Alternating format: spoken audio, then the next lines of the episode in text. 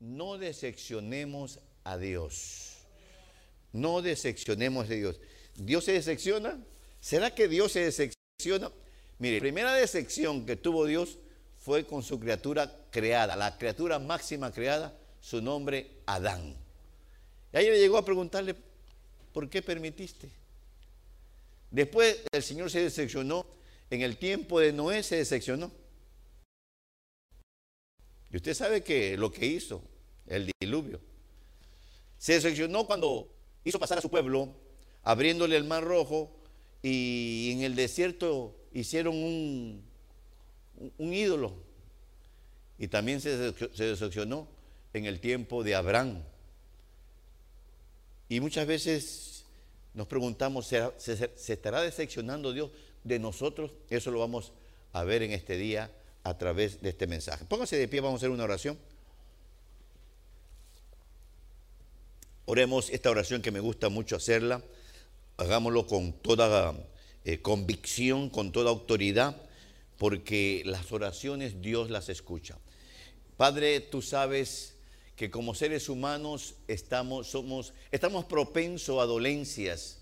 Y te pedimos en el nombre de Jesucristo, con la autoridad que tenemos, que toda célula cancerosa se seca, todo tumor desaparece, los problemas del corazón se cancela. Y mira depresión lo que hacemos contigo. Te pisoteamos en el nombre de Cristo Jesús y toda infección se va en el nombre de Jesucristo. Y usted dice conmigo con fuerza, hecho está. Tome su lugar, mis hermanos, mis hermanas.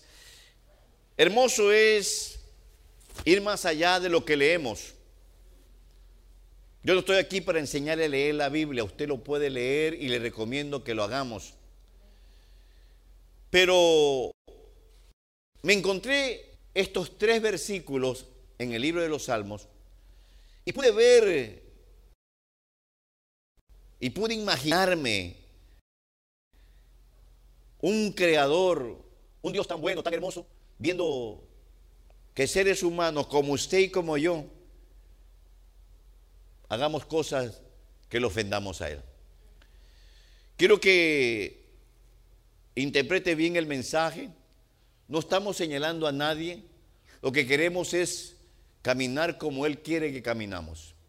Lo que queremos que usted al salir de este lugar, usted revise su caminar, su estilo de vida, su manera de pensar, de hablar, porque hay un ser que nos mira, hay un ser que sabe las intenciones de nuestro corazón.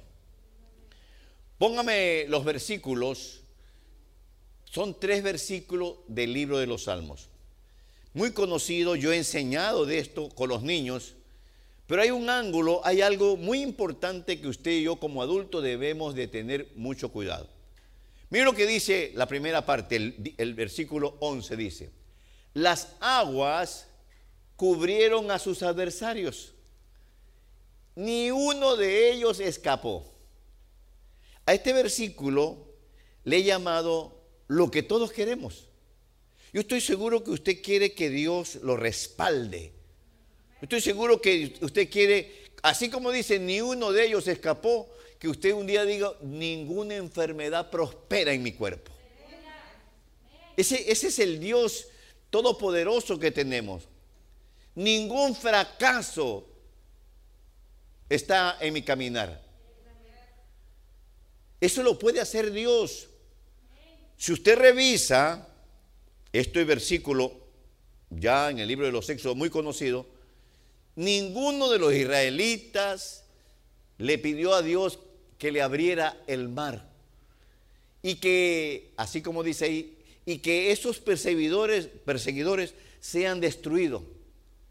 Nadie oró. Es más, Moisés iba a orar y le dijeron, no, no ores, utiliza la vara. Miren mis hermanos, esta es la primera parte, ya vamos a desarrollar los otros dos versículos. Esta es la parte en donde todos queremos que Dios actúe así. Ninguna necesidad tenemos. Ningún problema prospera en nuestros hogares. Todo eso lo puede hacer Dios. Es más, yo creo que lo ha hecho también. ¿Y dónde está la decepción? Mire, la palabra decepción significa aquí lo puse, significa dolor causado por un desengaño. Como seres humanos, tal vez alguien presente, en algún momento alguna amistad nos decepcionó. Algún familiar nos decepcionó. Cuando usted le dice, me te voy a contar algo, pero por favor, no se lo digan, soy una tumba, nos dicen.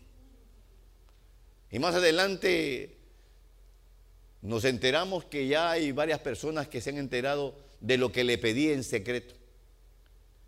La decepción es un golpe muy fuerte, humanamente hablando. Yo le pido a ese Dios maravilloso que nuestros hijos e hijas nunca nos decepcionen como padres. Es duro. Pero lamentablemente, de acuerdo a estos versículos, que usted a escuchar de su servidor, los vamos a desarrollar, vemos ahí a un Dios que se decepciona. La primera parte es el versículo primero, el 11, ese Dios que quiere lo mejor para nosotros.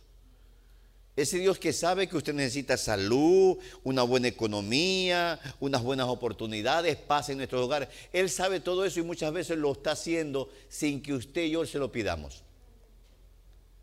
Porque eso es lo bonito de tener un Dios como el que tenemos, de que Él actúa viendo nuestras necesidades viendo que usted mañana o pasado eh, le va a decir, Señor, si no hubiera sido por ti, yo no sé cómo hubiéramos salido.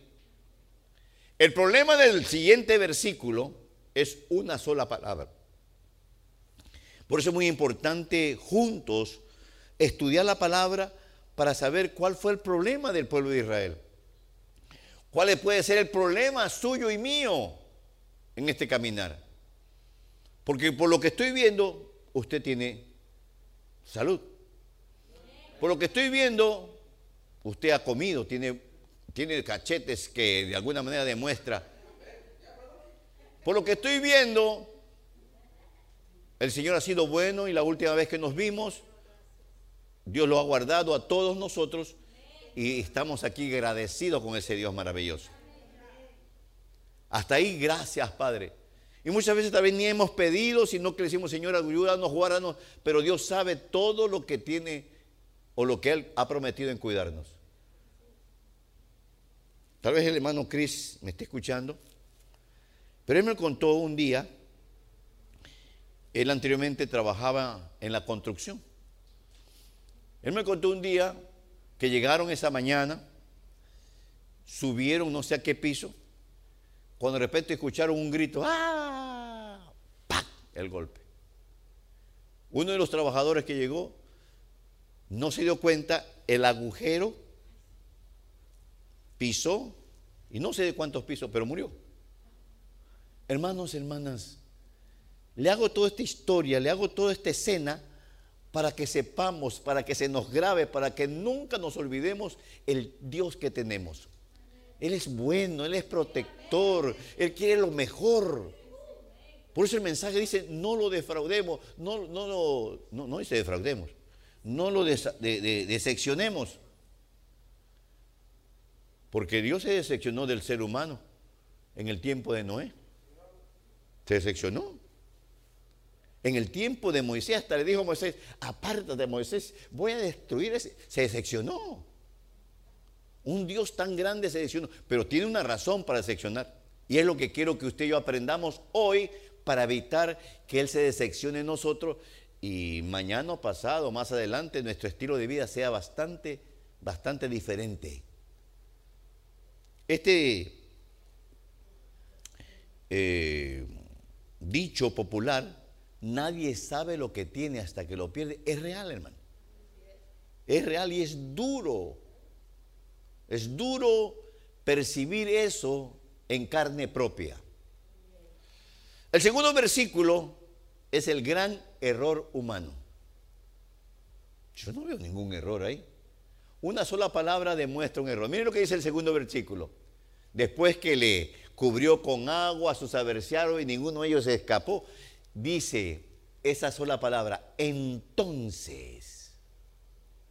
¿Cuándo se dice entonces? Por ejemplo, un ejemplo en nuestros tiempos, cuando nuestros padres nos daban pues guarache limpio, decían por ahí. y contando al papá o la mamá, a la comadre, no le di sus buenos guarachazos. Entonces me obedeció.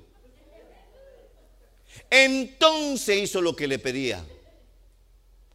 Entonces, con Dios no debe existir usted y yo el entonces. Porque ¿qué dice ahí? Entonces creyeron en sus palabras. O oh, entonces si no te cubro con agua a tus adversarios, no crees. Miren mis hermanos, aquí dice una listita que es un error entre nosotros, el pueblo de Dios. Necesitamos ver que Dios se mueva en nuestra vida, que nos sane, que nos prospere, que haga muchas maravillas en nosotros. Entonces, dice, entonces voy a la iglesia. Entonces te voy a servir. Entonces te voy a dar una ofrenda. Y podemos seguir la lista.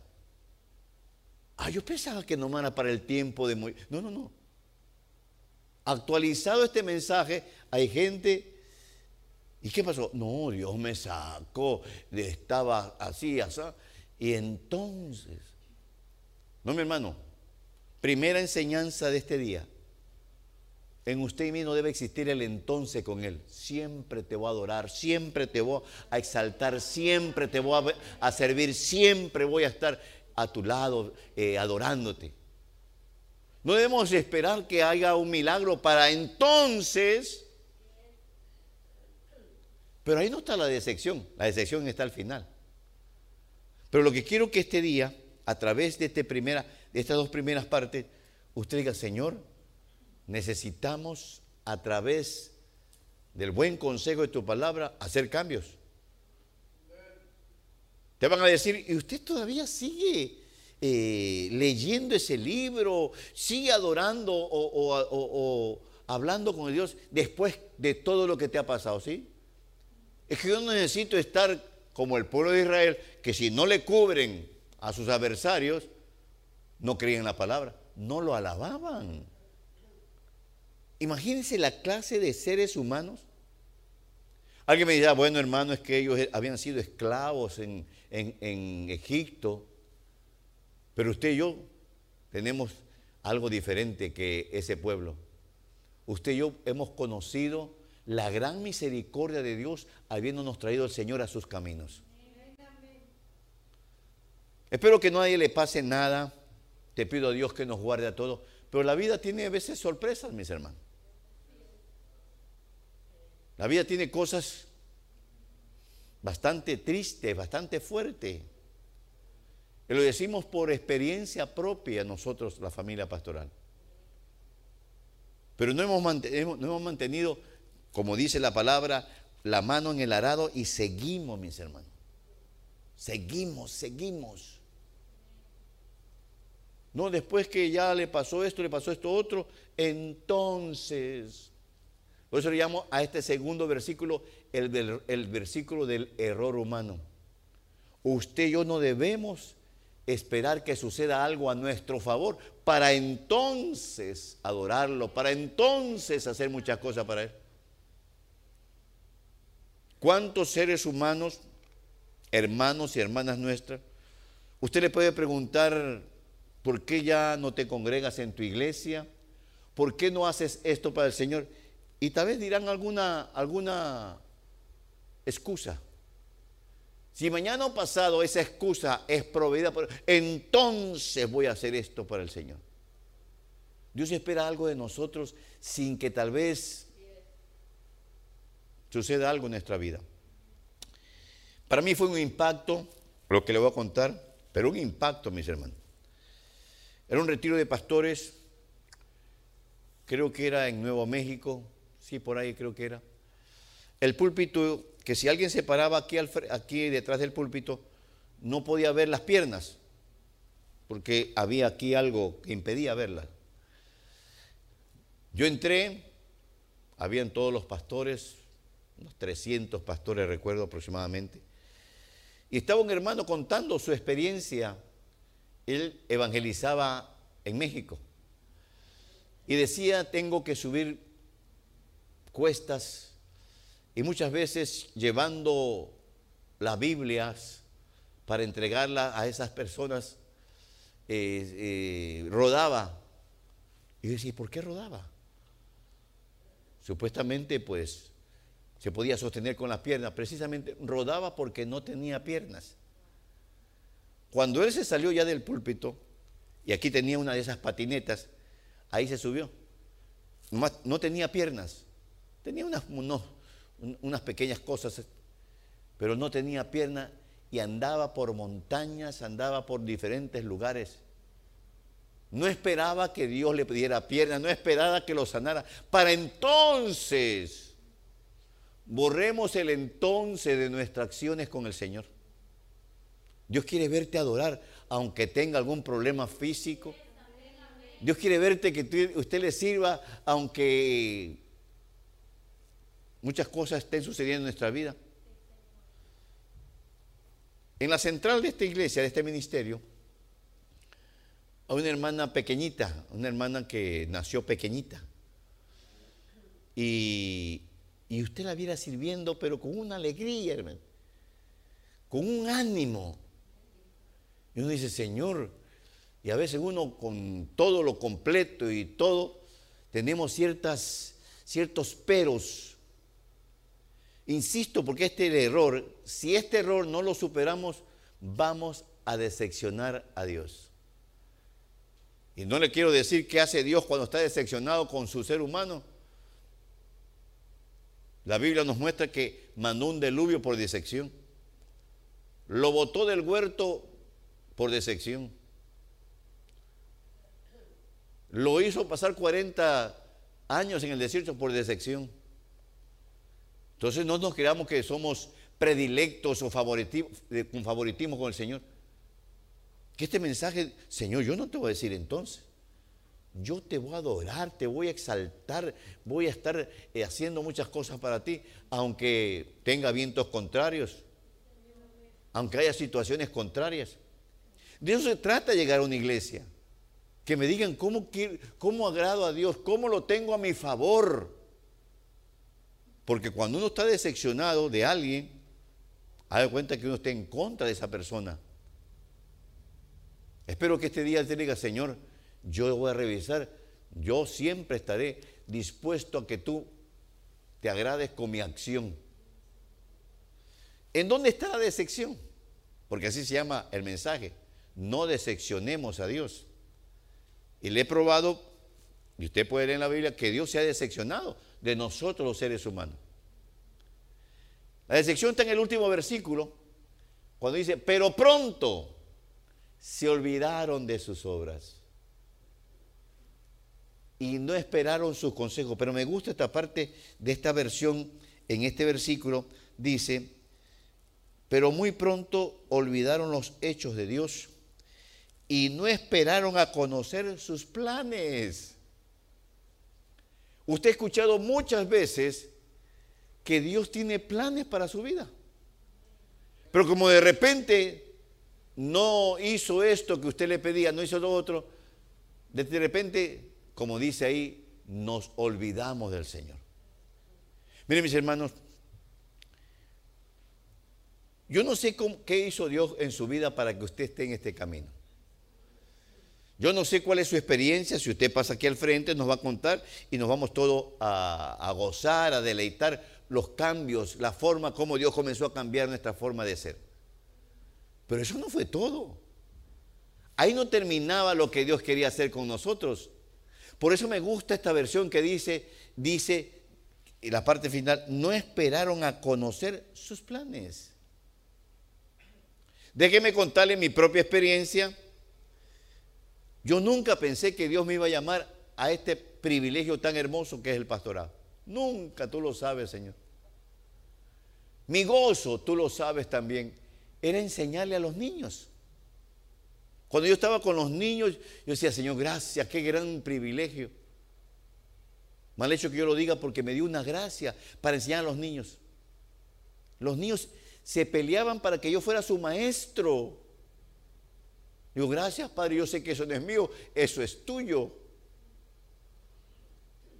Si de repente por motivo humano yo hubiera tomado una decisión diferente, no hubiera conocido el plan que tenía Dios de traerme a esta hermosa tierra y conocer a mis hermanos y mis hermanas y juntos aprender del Señor. ¿Cuántos seres humanos andan quejándose que fui a una iglesia y de repente esto y esto otro y no permitieron conocer los planes que tenía Dios en la vida de la persona? ¿Por qué? Porque lo decepcionaron. ¿Cómo yo decepciono a Dios? No dándole valor a lo que Él me da.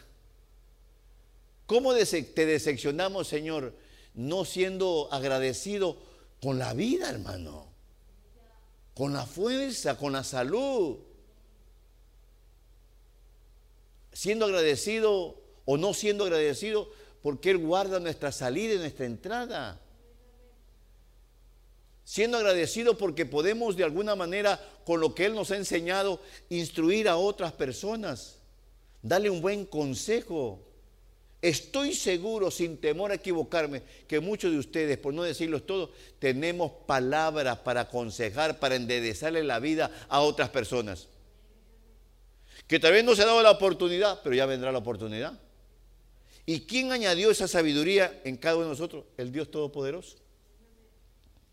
Él permitió que usted y yo cada día nos aumente la sabiduría. Y si no hace falta, podemos pedir. La decepción de Dios ante este pueblo, porque dice, mire esa palabra que dice, pero pronto se olvidaron. Qué fácil es el olvidarse del Señor. Qué fácil muchas veces es no recordar cuando le decimos, Señor, sácame de este problema. Me hice también una listita. Pronto rompieron la promesa. Los altares están llenos de promesas. Y Dios espera que usted y yo le cumplamos lo que le prometimos. Pero mire, mire ese mal ejemplo de Israel. Pronto rompieron la promesa. Pronto ofendimos a Dios. ¿Sí sabe que cuando mentimos estamos ofendiendo a Dios? Cuando señalamos, murmuramos, criticamos de tal o cual persona, estamos ofendiendo a Dios. Yo le digo, Señor, ¿por qué no te manifiestas? Porque el problema es que como decimos cosas que ofenden a Dios y como no pasa nada, seguimos haciendo. Pero si Dios se manifestara, si hubiera algo sobrenatural cada vez que, hacemos algo contrario, creo que frenaríamos, mis hermanos. Yo me hago una pregunta delante de usted y lo hago como pastor. ¿Te estaré decepcionando, Señor? ¿Habré algo que te ha decepcionado de mí? Yo me hago esa pregunta. Por eso es muy importante que juntos digamos, Señor, yo no quiero decepcionarte. Hermanos y hermanas, la Biblia nos da eh, muestra de que cuando Dios se decepciona de su criatura creada, Él actúa de una manera terrible.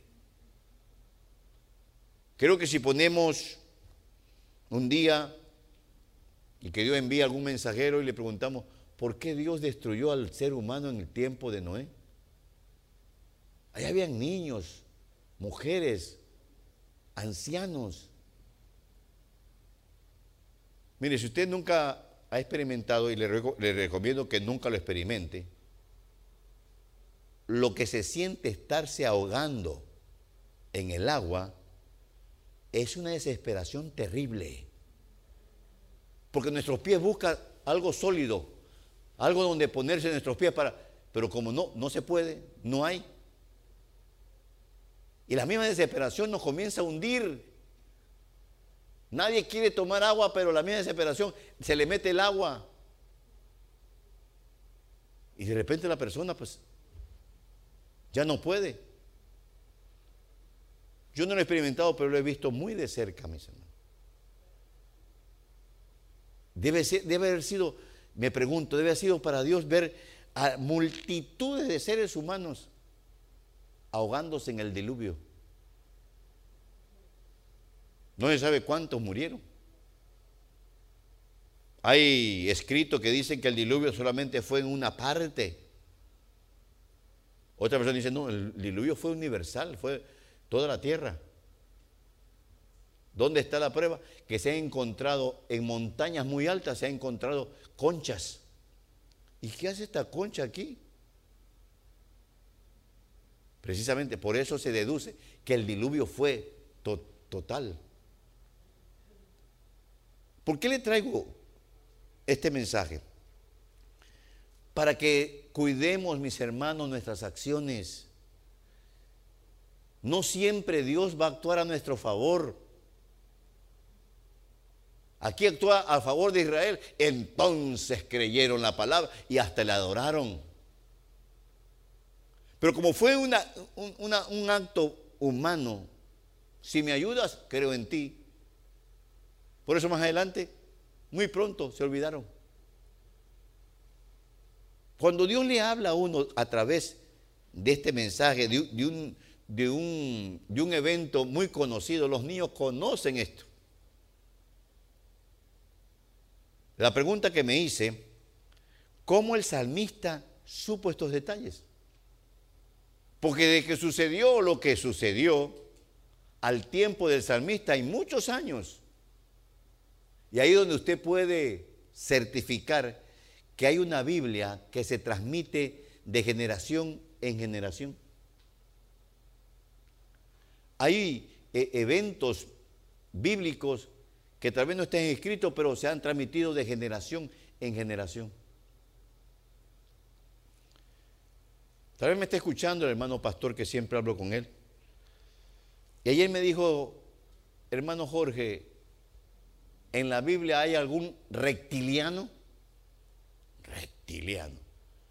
Para que tenga, el reptiliano es que es alguien descendiente de una serpiente. Esos se llaman reptilianos. Porque acuérdense que la serpiente no siempre se arrastró. La serpiente en el principio caminaba y hablaba. Yo le dije, hermano, reptiliano. ¿Sabe quién era reptiliano en la Biblia? Caín. ¿Caín? Sí, porque más adelante dice que Caín era del maligno. Entonces se deduce, se deduce, no, no me acuse ni me señale, se deduce que Eva tuvo relación con la serpiente. Porque no dice la serpiente, yo lo dije mal. Eh, hay Biblia que dice el serpiente. Me salí del tema, lo que quiero que usted sepa que los grandes eh, acontecimientos bíblicos que tal vez no están escritos, pero se transmite. Por eso ahora usted entiende por qué Caín tenía esas acciones, tenía esa forma de actuar. Qué mal era que Abel levantara una ofrenda a Dios. Él también lo hizo, pero lamentablemente el problema no era la ofrenda, el problema era él. Y hay estudios que hay seres humanos reptilianos hoy en día. El Señor Jesucristo decía, vosotros sois hijos del diablo. Otro hacía nomás en forma figura. No, no. El anticristo es hijo del diablo. Y me da bastante responsabilidad como pastor de que más adelante algunos de ustedes se han engañado, mis hermanos. Y de repente ese engaño nos hace, me estoy incluyendo, nos hace cometer ante el Señor algo que lo va a decepcionar. Y a veces hablamos con la pastora que vamos hablando de cosas del Señor.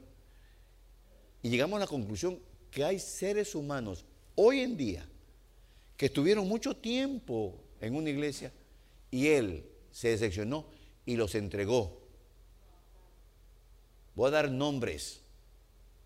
Para mí, Dios los entregó. Uno de ellos Elvis Presley y otra es, ¿cómo se llama esta morenita? La apellido de Houston. Houston. Los dos fueron sacados de la iglesia por el enemigo. A los dos le dio un regalo el Señor. No, la voz que tiene Winnie Houston, ¿quién no la quisiera tener? ¿Se le ha visto cantar que mueve, mueve nomás esta parte de su labio para hacer lo que se llama vibrato? Hermano, ¿qué va a poder hacer uno? No puede mover. Pero ella, ah, oh hermano, es, una, es un gusto escucharla cantar. Pero se fue al mundial. Lo entregaron a una, a una mente depravada. ¿Sabe quién le enseñó la droga a ella? Su propio esposo. Y su hija también cayó en lo mismo. Pero ¿dónde estaban? ¿Dónde estaban siendo formadas? Yo le decía anoche que mirábamos un documental con mi esposa. Si esta mujer, en el tiempo que estuvo en la iglesia, se hubiera llenado con la gracia que tiene, hubiera comenzado a predicar la palabra del Señor. Fuera, fuera un vaso hermoso pero no. Lo decepcionó al Señor, la entregaron a una mente reprobada o depravada. ¿Y usted sabe cómo terminó? Lo mismo Elvis, ¿cómo terminó? Y traigo ejemplos para que usted vaya añadiendo si es verdad. Dios se decepciona hoy en día también de los seres humanos.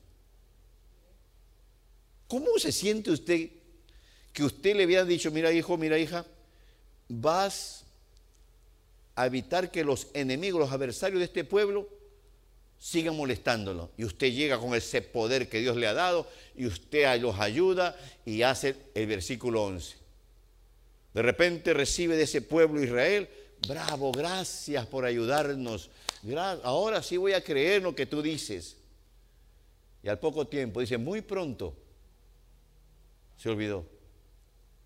Mire, si algo es duro como pastor o como pastores, es de repente encontrarse con personas que uno hizo lo que tenía que hacer. El trabajo pastoral es precisamente alimentar, guiar, aconsejar. Ese es el trabajo pastoral. Trabajo pastoral no, no es otra cosa, no es nada social, es pura espiritual. Y de repente más adelante el pago que le dan a uno es diferente a lo que uno espera. Pero no solamente es a, nosotros aquí en la tierra, también con Dios. Ahí está la prueba. Muy pronto se olvidaron. Muy pronto hicieron lo contrario. Le dije que tenía una listita. Pronto rompieron la promesa. Pronto ofendieron a Dios. Pronto desobedecieron, hermano. Ella tenía unos, a ver, unos 60, 65 años. Y me dice, pastor, tengo problema en mi país. Están invadiendo las tierras por donde yo tengo un pequeño lote. Y necesito, necesito ir.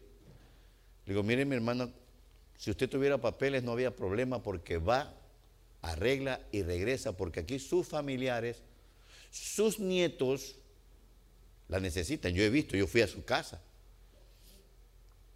¿Y qué puedo hacer? Mire, como notario le voy a hacer una carta a poder. Tráigame el nombre de la persona a quien usted le tiene confianza para que la represente. Y uno quiso ayudar, pues. Voy a pensarlo. Cuando ella me dijo, mire, ya compré el boleto, ya me voy. Amén, mi hermana, pues. Uno quiso ayudar. A los pocos semanas viene la familia y me dice, mi, mamá está muy enferma. Comenzamos a orar por ella, pero como ya no depende de uno, sino que déjeme pensar que esa, esa ayuda de carta poder era de parte del Señor, para que ella no tenga la necesidad de trasladarse. No quiero extenderle más. A los pocos semanas falleció allá en su país. A veces queremos hacer las cosas como nosotros queremos. Repito, ya lo dije la primera vez.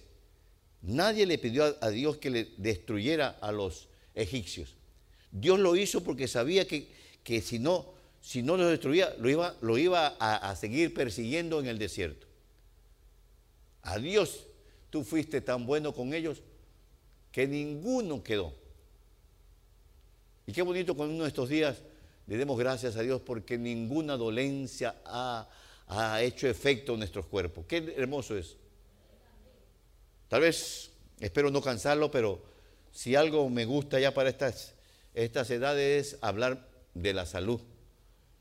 Si algo es hermoso, tener una buena salud. Lamentablemente, pues nuestros cuerpos son muy frágiles y muchas veces se manifiestan. No decepcionemos al Señor. ¿Y cómo lo puedo decepcionar? Cuando pronto desobedecemos. Y estoy seguro, Padre, porque conmigo lo ha hecho, que cuando uno desobedece, estando ya fuera en el mundo, Señor, si ya me lo dijiste en un mensaje, si ya me lo hablaste a través de este vaso, pero con lo hicimos. Pero tú eres bueno, Señor, tú eres bueno, tú me amas. No decepcionemos a Dios, mis hermanos. Hoy en día, con tanta eh, trampa que tiene el mundo, tecnología, tantas cosas. Por eso es muy importante que los mensajes que usted escuche lo apliquemos. Esto no es mensaje para llenar este día de domingo, es para aplicar, Señor, yo no te quiero decepcionar. Lo que voy a escuchar lo digo por forma personal. Yo pienso que hay personas que ya no están en sus iglesias porque lo decepcionaron al Señor y el Señor le quitó el deseo. Y están haciendo otras cosas. Lo importante, lo importante, mis hermanos, es la vida espiritual. Lo importante es que si mañana pasado tenemos que partir, nos vayamos en paz con nuestra familia, eh, nos vayamos como como decía el apóstol Pablo, he terminado la carrera, he peleado la buena batalla. Señor, ya estamos listos para partir. Cuán importante es aclarar este asunto. Porque si usted leyó este, este, este, salmo en algún momento, tal vez usted dice, bueno, sí, ya lo sabía. Y tal vez pasamos, yo, yo había pasado muy rápidamente, no me había detenido ni en el entonces ni en el eh, pronto.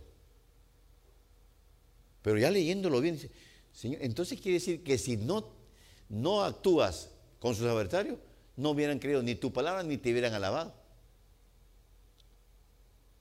E Israel, usted lo puede ver hasta el día de hoy, con ciertas cositas bastante especiales, con ciertas cositas hablando de lo espiritual. Israel es para que fuera un centro de donde saliera la, la, revelación, pero en, en cantidades.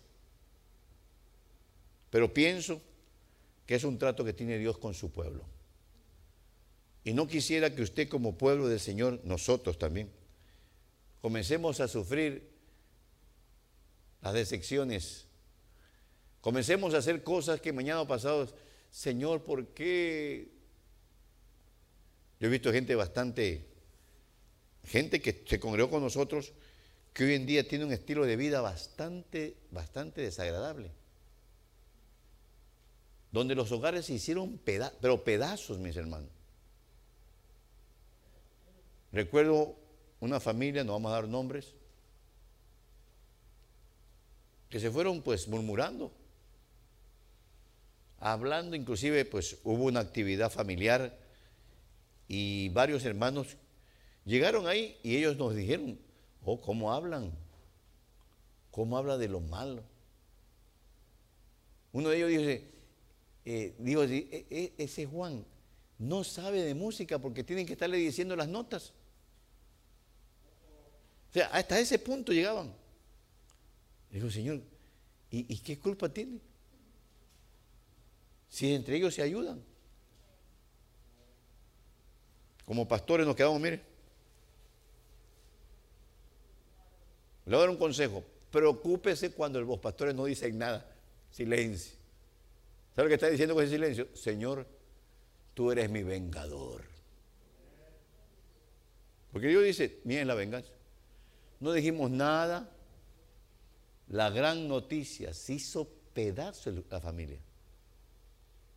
Es triste ver esa familia hoy en día. Está hecho pedazo. Y dijimos, Señor, pues ya nadie va a ninguna iglesia, nadie se congrega. Es, un, es un, eh, una destrucción espiritual terrible. Insisto, y perdónenme que dé ejemplos, porque yo no quisiera que ninguno de ustedes mañana o pasado tenga situaciones terribles que tal vez hasta le dé vergüenza cruzarse con nosotros, llamarnos. Porque uno le puede decir, hermano, perdóneme, pero usted tomó la decisión. Perdóneme, mi hermana, pero se le dio el consejo. Esta familia que la señora se murió, yo le dije a la mamá, a la hija, porque la hija era la que estaba aquí con el esposo y sus nietos, perdóneme hermana, pero yo me ofrecía darle una carta de poder. Sí, pastor, pero ella quería irse. Entonces, a veces eh, uno quiere ayudar, Dios quiere ayudar por diferentes medios, pero somos nosotros los que insistimos. Estoy seguro que el pueblo de Israel quería que le destruyera a todos esos egipcios que venían persiguiéndolo. Dios lo hizo y comenzó a ver Dios errores humanos. Ahora sí te voy a creer. Ahora, ahora sí te voy a alabar porque me hiciste un favor. Y como era una forma de creer nacida en la emoción humana, nunca crea por la emoción. Ahora sí creo, ¿viste cómo eh, esto, cómo saltó el hermano? ¿Viste cómo? No creamos por emociones humanas, creamos por convicción interna.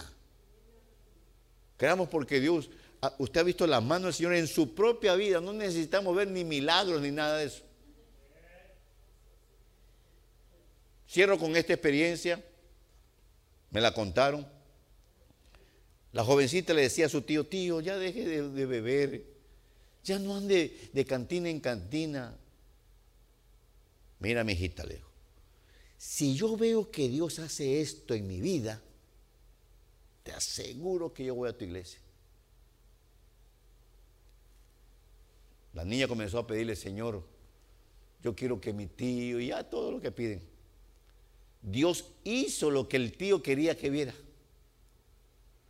Y la niña llegó, ya tío, ya vio que Dios hizo lo que usted quería. Sí, hija, tienes razón. Esto merece celebrarlo. Y se fue a seguir bebiendo. Es que hermano, el, el, que el que en realidad no está en los planes del Señor. Por eso bendiga a Dios que usted estaba en los planes del Señor. Por eso me gusta la parte final. La parte final, con eso cierro, dice, pero muy pronto olvidaron los hechos de Dios y no esperaron conocer sus planes. Se lo aseguro, Padre, delante de ti, que Dios no lo llamó para que usted esté sentado ahí. Hay algo diferente, hay un plan de Dios. Hay un don, una gracia, hay un poder que se está perfeccionando en nosotros.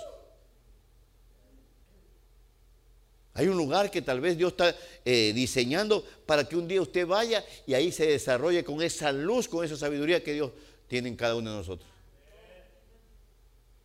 Otra vez, usted es el mensajero, la mensajera en la cual Dios va a poner una palabra para que una vida que iba rumbo al suicidio se detenga. Es que no, no solamente es un privilegio como el de su servidor, hay muchos privilegios. Póngase de pie, mi hermano, mi hermana. Póngase de pie. No decepcionemos a Dios. No tengo que decirlo, pero Él ha hecho muchas cosas con cada uno de nosotros. Él ha hecho muchas cosas en su vida. Lo primero que se me ocurre los que no somos de este país, Él nos permitió entrar sin dificultades. Es noticia 51 personas encerradas en un en un trailer se murieron viniendo para acá. Pero cuando usted y yo venimos para acá, Él estuvo con nosotros. No te decepcionemos a Dios, mi hermano. No creas solamente porque mañana o pasado te va a hacer un milagro. No, usted y yo mantengámonos siempre creyente. Entonces creyeron en su palabra y la alabaron. Qué tremendo error humano. Ahí donde está en su lugar, dígale, Señor, yo siempre voy a creer en ti. Pase lo que pase. Siempre tendrás unas manos que se levanten para adorarte. Siempre tendrás unas palabras de mi boca para exaltarte, Señor. Aunque pase lo que pase, nunca me olvidaré de tus favores recibidos. Hermano, hermana, estás en el camino que no a cualquiera le permiten llegar.